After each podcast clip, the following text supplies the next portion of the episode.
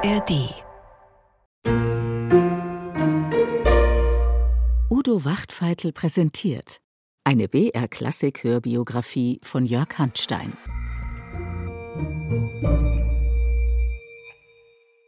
Willkommen zur Halbzeit unserer Hörbiografie. Zwischen Wuppertal und Düsseldorf entdeckt ein Naturforscher die Skelettreste eines vorzeitlichen Menschen im sogenannten Neandertal, während sich die erste Weltwirtschaftskrise anbahnt. Und Wagner steht kurz vor dem Höhepunkt seines Lebens. Doch hören Sie selbst.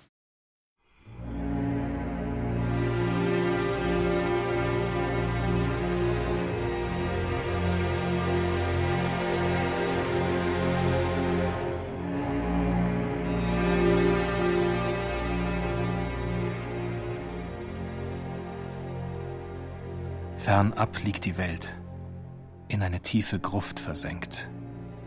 Wüst und einsam ist ihre Stelle.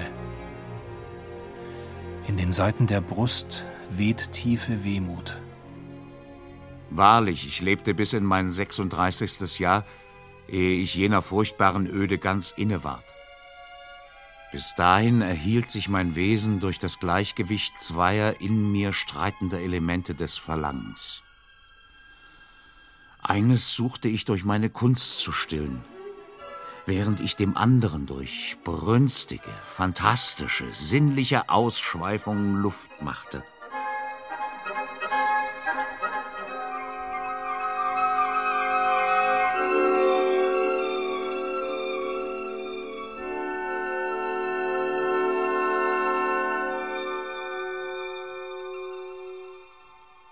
Da gewann ich mir aber das Wissen von der Einheit jener beiden Strömungen in der wahren Liebe. Der Liebe, die ich nur in der Sehnsucht, nie in der Erfahrung hatte kennenlernen sollen.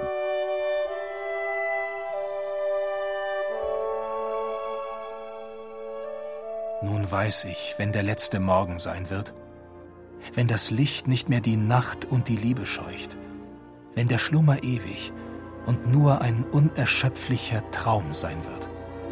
So will ich diesem schönsten aller Träume noch ein Denkmal setzen, in dem vom Anfang bis zum Ende diese Liebe sich einmal so recht sättigen soll.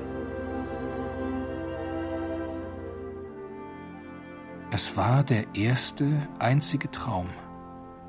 Und erst seitdem fühle ich ewigen, unwandelbaren Glauben an den Himmel der Nacht und sein Licht die Geliebte.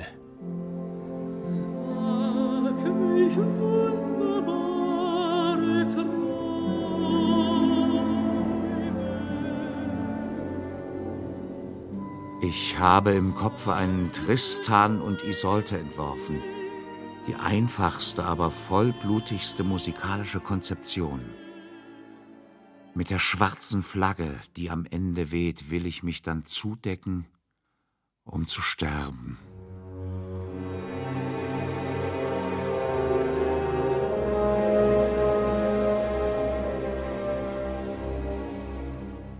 Hymnen an die Nacht.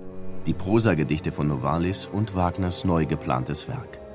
Er will, so verkündet er Ende 1854, die tragische Liebesgeschichte von Tristan und Isolde auf die Bühne bringen. Der Stoff ist mittelalterlich aber es fließen auch jüngere Quellen ein, neben Novalis vor allem Schopenhauers Philosophie und jene Liebesgeschichte, die Wagner als den Höhepunkt seines Lebens bezeichnet. Sie reicht zurück ins Jahr 1852. Wagner, der charismatische Beethoven-Dirigent, findet großen Anklang in Zürich, namentlich beim weiblichen Teil des Publikums. Als er im März seine Tannhäuser-Ouvertüre dirigiert, greifen die Damen zum Schnupftuch. Niemals vergesse ich den Eindruck der ersten Probe im dunklen Saal des alten Kaufhauses. Es war ein Taumel des Glücks, eine Offenbarung. Zuhörer und Musiker waren wie elektrisiert. Es ist immer wieder das ewig Weibliche, das mich mit süßen Täuschungen und warmen Schauern der Lebenslust erfüllt. Ein feucht glänzendes Frauenauge durchdringt mich oft wieder mit neuer Hoffnung.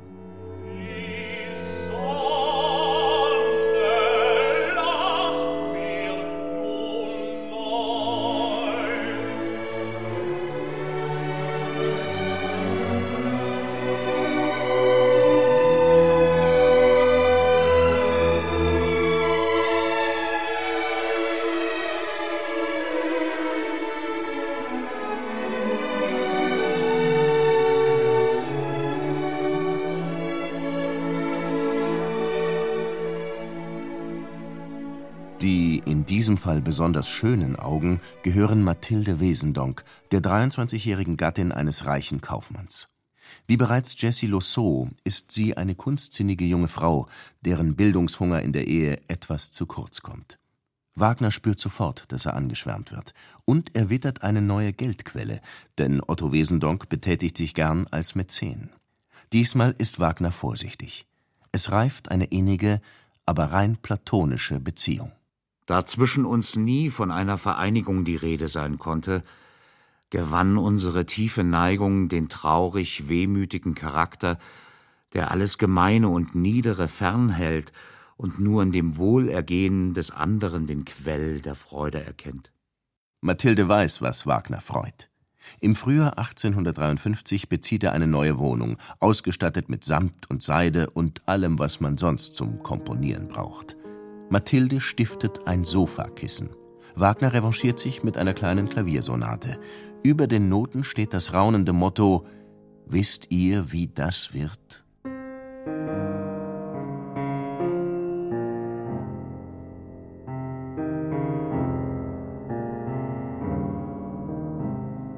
Seit einigen Tagen spiele ich mit steigendem Entzücken das Werk, welches mir so unverdient zuteil wurde. Wohl fühle ich, dass ich nur den leisesten Schatten davon wiederzugeben vermag. Allein selbst dieser macht mir unendlich Freude.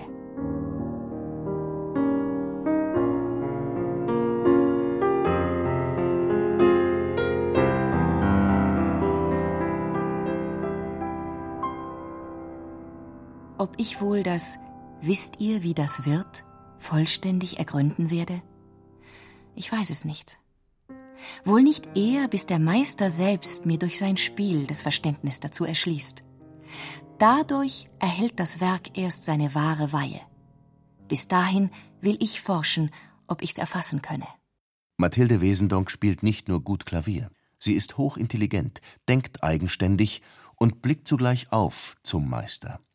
Auch das ist Wasser auf Wagners Mühlen. Alles wallt und musiziert in mir. Oh, ich liebe. Und ein so göttlicher Glaube beseelt mich, dass ich selbst der Hoffnung nicht bedarf.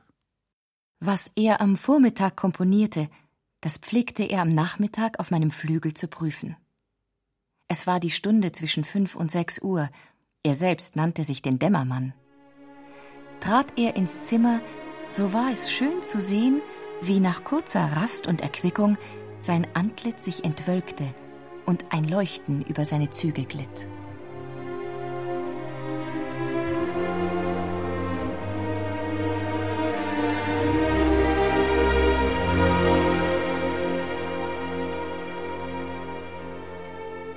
Den Entwurf des ersten Walkürenaktes zieren seltsame Abkürzungen. Es sind verdeckte Botschaften, zum Beispiel GSM. Gesegnet sei Mathilde. Oder über dem Sieglinde-Motiv ILD Grr. Ich liebe dich grenzenlos. Die Liebe zwischen den Geschwistern Siegmund und Sieglinde ist verboten, aber notwendig. Das reine, von unheilvollen Verträgen freie Naturkind Siegfried soll daraus hervorgehen und Wagner kann seine verbotene Liebe wenigstens musikalisch ausleben.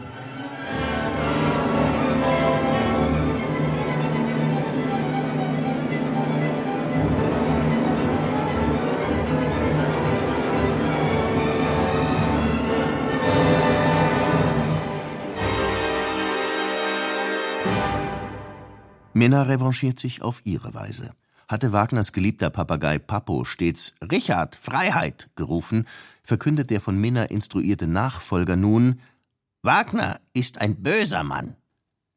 Die Walküre macht rasche Fortschritte. Ende 1854 steht der Entwurf. Während Mathilde Wesendonck Wagners Fantasie befeuert, saniert ihr Gatte Otto dessen katastrophale Finanzen. Zehntausend Franken Schulden hatten sich angesammelt. Eine viermonatige Konzertreihe in London soll nun ein bequemes Geldpolster schaffen. Wagners herzliche und humorvolle Briefe aus London zeigen, dass er seiner Frau Minna noch immer sehr zugetan ist. Am 19. Mai 1855 erinnert er sie an seinen 42. Geburtstag. Im wunderschönen Monat Mai kroch Richard Wagner aus dem Ei. Ihm wünschen, die zumeist ihn lieben, Er wäre besser drin geblieben. Vielleicht hätte er auch in Zürich bleiben sollen. Die Reise bringt die Arbeit am Ring ins Stocken und wirft nur enttäuschende tausend Franken ab. Im Frühjahr 1857 können die Wagners endlich ihre Stadtwohnung verlassen. Sie beziehen das Gartenhäuschen neben der Villa Wesendonck. Hier lässt es sich leben. Der Arbeitstisch steht an dem großen Fenster mit dem prachtvollen Überblick des Sees und der Alpen. Ein hübscher Garten bietet mir Raum zu Promenaden und meiner Frau die angenehmste Beschäftigung und Abhaltung von Grillen über mich. Namentlich nimmt ein Gemüsegarten ihre Sorge in Beschlag. Dieses Asyl bietet wirklich beste Voraussetzungen, und so geht Wagner die Arbeit am Siegfried leicht von der Hand. Den zweiten Akt schließt er noch ab, dann aber verstaut er den ganzen Ring des Nibelungen im Schrank und wendet sich dem Tristan zu. Es soll ein kleines, leicht aufführbares Stück werden, das rasch viel Geld einbringt. Wagner, der Verächter des Kommerztheaters, plant Tristan als Kassenschlager. Zudem habe ich damit noch etwas Kurioses vor. Ich denke nämlich daran, dies Werk gut ins Italienische übersetzen zu lassen, um es dem Theater in Rio de Janeiro als italienisches Opus zur ersten Repräsentation anzubieten. Der Kaiser von Brasilien hatte Interesse angemeldet, und Wagner freut sich schon auf ein kaiserliches Honorar. Doch es kommt anders. Im Sommer beziehen die Wesendonks ihre endlich fertige Villa. Die nun ganz nahe Muse bringt Wagner in Hochform. Er erschafft eine komplexe Handlung im Innenraum der Seele. Ein Stück tönender Psychologie, ein epochales Kunstwerk. Am 18. September überreicht Wagner Mathilde die fertige Dichtung von Tristan und Isolde. Da zum ersten Mal wurde sie machtlos und erklärte mir, nun sterben zu müssen. Ende des Wollens ewiger Tag dass in selig süßem Vergessen ich mög alle Wonne ermessen.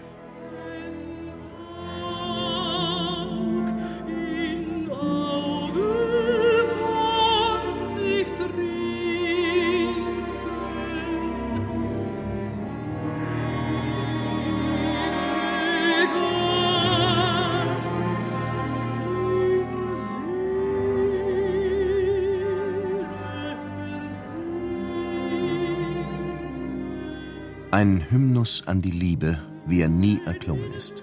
Von Wagner. Geschrieben für sie und durch sie. Es ist wie ein Traum. Mathilde versinkt aber nicht nur in Wonne, sondern fühlt sich ebenfalls inspiriert.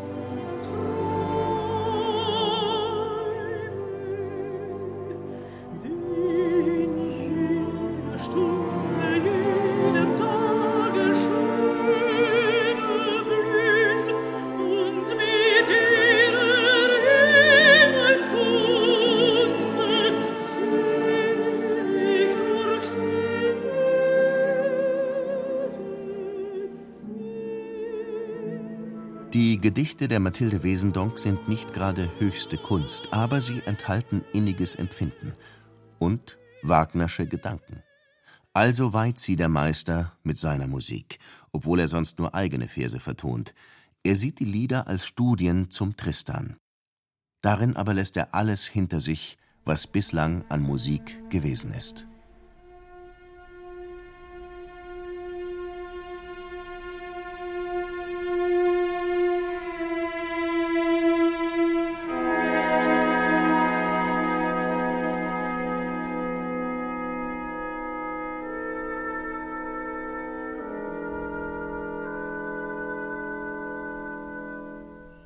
Langsam und schmachtend, so beginnt das Vorspiel. Eine Art chromatischen Stöhnens, aber voll dissonierender Akkorde, deren grausame Wirkung durch lange, an die Stelle der wirklichen Harmonienote tretende Vorhalte noch verstärkt wird.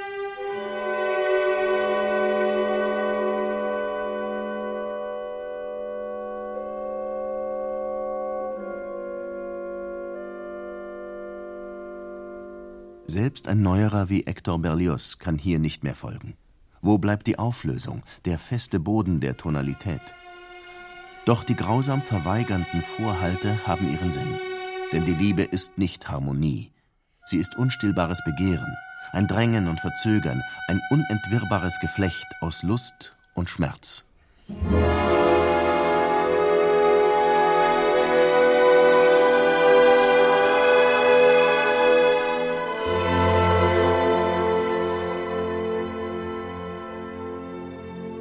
Richard und Mathilde lieben sich und sie besuchen sich, wann immer es geht.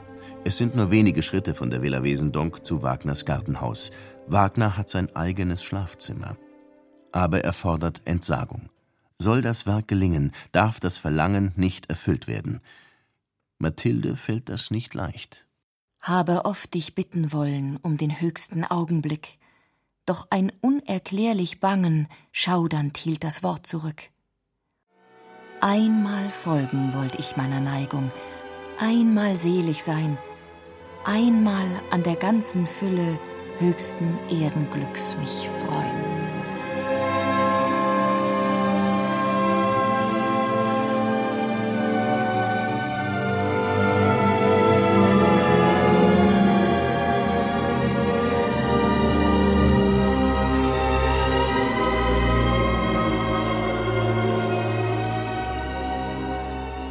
In einem Gedicht von Mathilde schleicht das Ich nachts zur Tür des Ersehnten. Ein Geräusch lässt es innehalten. Eine andere Frau nähert sich der Tür, drückt die Klinke und verschwindet im Zimmer des Geliebten. Unerhörte Qualen wühlten da mein ganz Empfinden auf, und des Herzens Puls, getroffen an der Quelle, stoppt den Lauf.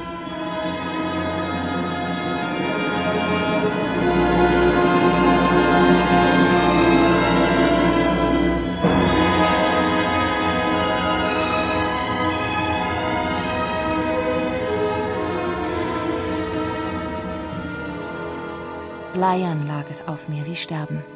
Keine Rettung wusste ich mehr. Und ich wälzte mich am Boden, schmerzlich zuckend hin und her. Denn alle Verliebtheit, wie ätherisch sie sich auch gebärden mag, wurzelt allein im Geschlechtstriebe. Ja, ist durchaus spezialisierter, wohl gar im strengsten individualisierter Geschlechtstrieb. Mathilde müsste es wissen. Wagner hatte sie mit der Philosophie Schopenhauers vertraut gemacht. Demnach dient die Liebe ganz biologisch nur der Arterhaltung, ist aber zugleich ein metaphysisches Prinzip. Was im individuellen Bewusstsein sich kundgibt als Geschlechtstrieb, das ist an sich selbst und außer der Erscheinung der Wille zum Leben schlechthin. Um vom ewig quälenden Drang dieses Willens erlöst zu werden, predigt Wagner mit Schopenhauer die Entsagung von der Geschlechtsliebe. Aber kann man wirklich sagen, Erlösung von der Liebe? Das passt schlecht zum Tristan. Wagner erwägt, den großen Philosophen zu einer Korrektur seines Systems anzuregen. Es handelt sich nämlich darum, den auch von Schopenhauer nicht erkannten Heilsweg, also die vollkommene Beruhigung des Willens durch die Liebe, nachzuweisen. Im April 1858 bringt ihm die Liebe allerdings große Unruhe. Minna fängt einen Brief an Mathilde ab, öffnet ihn und liest Am Morgen konnte ich recht herzinnig zu meinem Engel beten. Und dies Gebet ist Liebe, tiefste Seelenfreude an dieser Liebe, der Quelle meiner Erlösung. Nun ist das Maß voll. Minna trägt den Brief zu Mathilde und ein langes Ehedrama nimmt seinen Lauf. Die unerhörtesten Auftritte ließen nicht nach. Und ich musste mich endlich entscheiden, das schöne Asyl, was mir mit solcher zarten Liebe bereitet worden war, aufzugeben.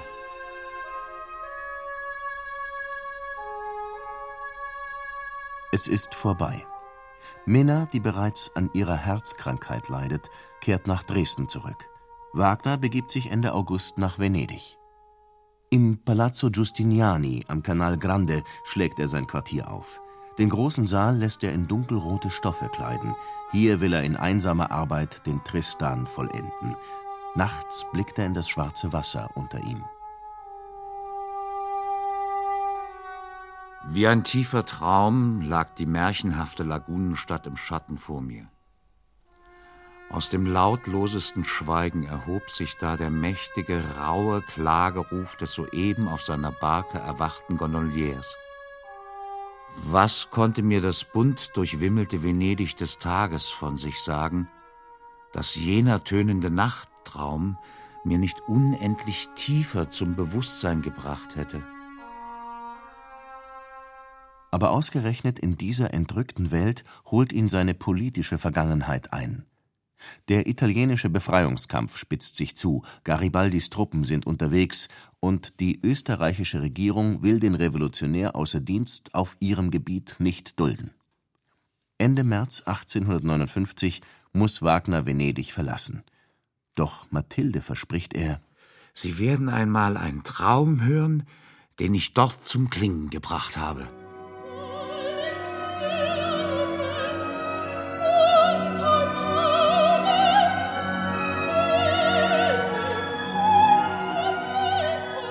Noch fehlt der dritte Akt, Tristans Fieberwahn, sein Tod und Isoldes Liebestod. Endlich erfüllt sich das Begehren, wenn auch nur im Traum. Wo das individuelle Bewusstsein verlischt, im Sterben, in der höchsten Lust, dort winkt die Erlösung.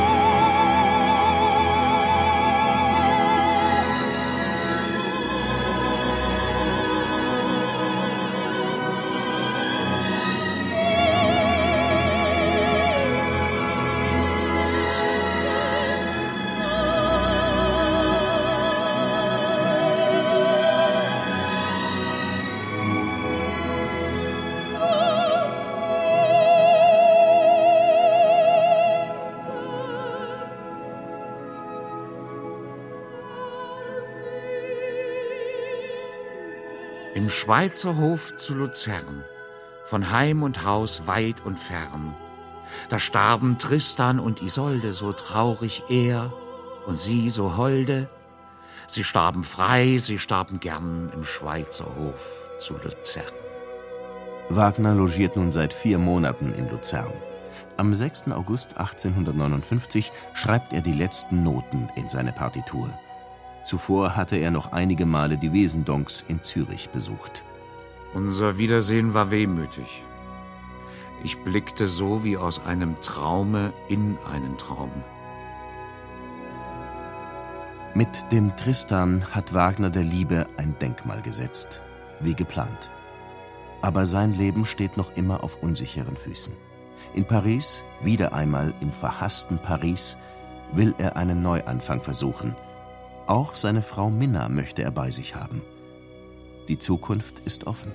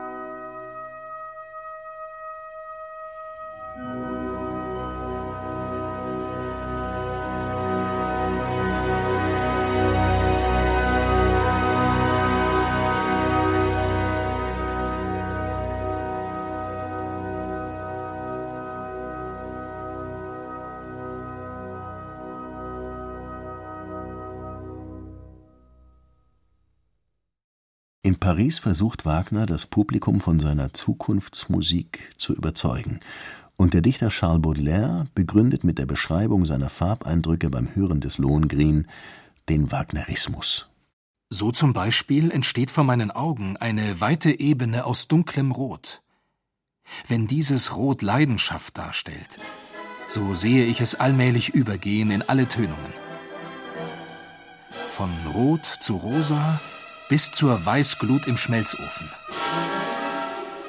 Doch die geplante Eroberung des Pariser Publikums endet erneut im Desaster. Dafür werden in Wien Stücke aus dem Ring des Nibelungen zu Hits im Konzertsaal, zu denen die Kaiserin Sissi aus der Loge applaudiert. Und Wagners größter Verehrer bietet einen bayerischen Ausweg aus der ewigen Schuldenfalle. Eine Wende vollzieht sich auch in der Liebe. Eine Wiedergeburt, eine Erlösung, ein Ersterben alles Nichtigen und Schlechten in mir, ward mir meine Liebe. Und ich schwor mir sie durch den Tod, durch heiligste Entsagung oder durch gänzliche Hingebung zu besiegeln. Mehr dazu in der nächsten Folge. Seien Sie gespannt. 29, kurz als Kontrast. Du verlangst auch Sachen. Das sind die 29. Ah ja, krieg ich hin. Sie mögen und verstehen sich und sprechen intensiv über Musik. Pianist Igor Levit und Autor Anselm Zibinski. Ihr Lieben, lehnt euch zurück, das wird jetzt anderthalb Stunden so gehen. Musikwissen als Hörgenuss. Wie ist die Musik gemacht? Was tun die Hände? Diese Musik gibt mir einfach alle Werkzeuge in die Hand, alle Möglichkeiten. Und es hört nie auf. Ein großes Glück, ein großes Geschenk für mich.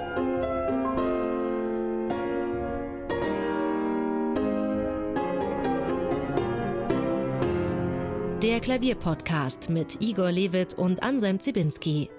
Ein wilder Ritt durch musikalische Themen, Einflüsse und Epochen, gepaart mit Igor Lewitz persönlichen Geschichten zu den Stücken. Gibt's in der ARD Audiothek und überall, wo es Podcasts gibt. Oh, macht das Spaß.